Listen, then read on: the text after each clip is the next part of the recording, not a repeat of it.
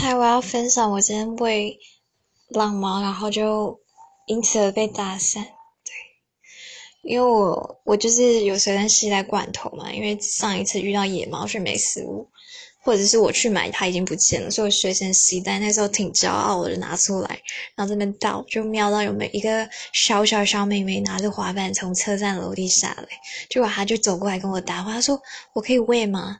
然后我就嗯。然后说，可是我怕你被咬诶，对。然后后来他就看我全部倒出来，我就在哇哇哇。然后他就说他怎么没吃？我就说可能他不喜欢，可是这也要钱，很贵。然后什么什么，其实也没很贵。然后后来说妈妈呢？还是，然后他就说没有来，我就说那你跟谁来？因为我傻眼了。然后他就说跟哥哥，我说哥哥在哪里？他说在车站。然后我就想说他该不会是走失吧？然后我就说那你要不要回去找？要不要回去？要不要回去？他说不用，他要回家。然后后来反正讲一讲，我就说你这样子会不会被坏人抓走？他说我不会啊，最好是这样随意搭话，我真的觉得超可怕，胆子太大。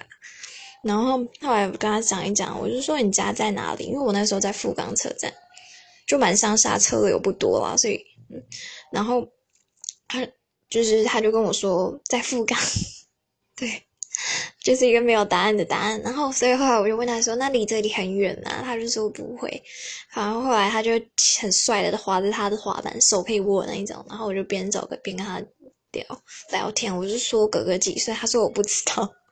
然后就说我四岁，然后我说哦，然后说，然后后来走一走，我说到了吗？他说还没在下面，在就是还没到，然后后来滑一滑就到他家，然后就是沙门嘛，就可以看到里面，他就到家停好他的滑板车，就说我回来了，然后我就觉得他好好笑，然后他妈妈看到我就开门就跟他讲了一下，他妈妈就傻眼说，意思说你怎么可以随便跟陌生人搭话？但是啊，然后也是笑笑，他就跟他说跟姐姐说谢谢。对，然后反正后来就是，嗯，他他是跟我有跟我说，他有跟哥哥说他要回家了。可是我是心里想，怎么可能让他这么小自己走啊？而且他胆子这样超可怕的，他不怕陌生人，那边超多外劳。不是说我歧视外劳，但是就是很多来来去去的人很危险啊。好了，不是外劳，还有其他人，但是比例比例啊。对还好没有遇到变态大叔，是遇到我这个 和蔼可亲的姐姐，不是阿姨哦，今天没有被叫阿姨。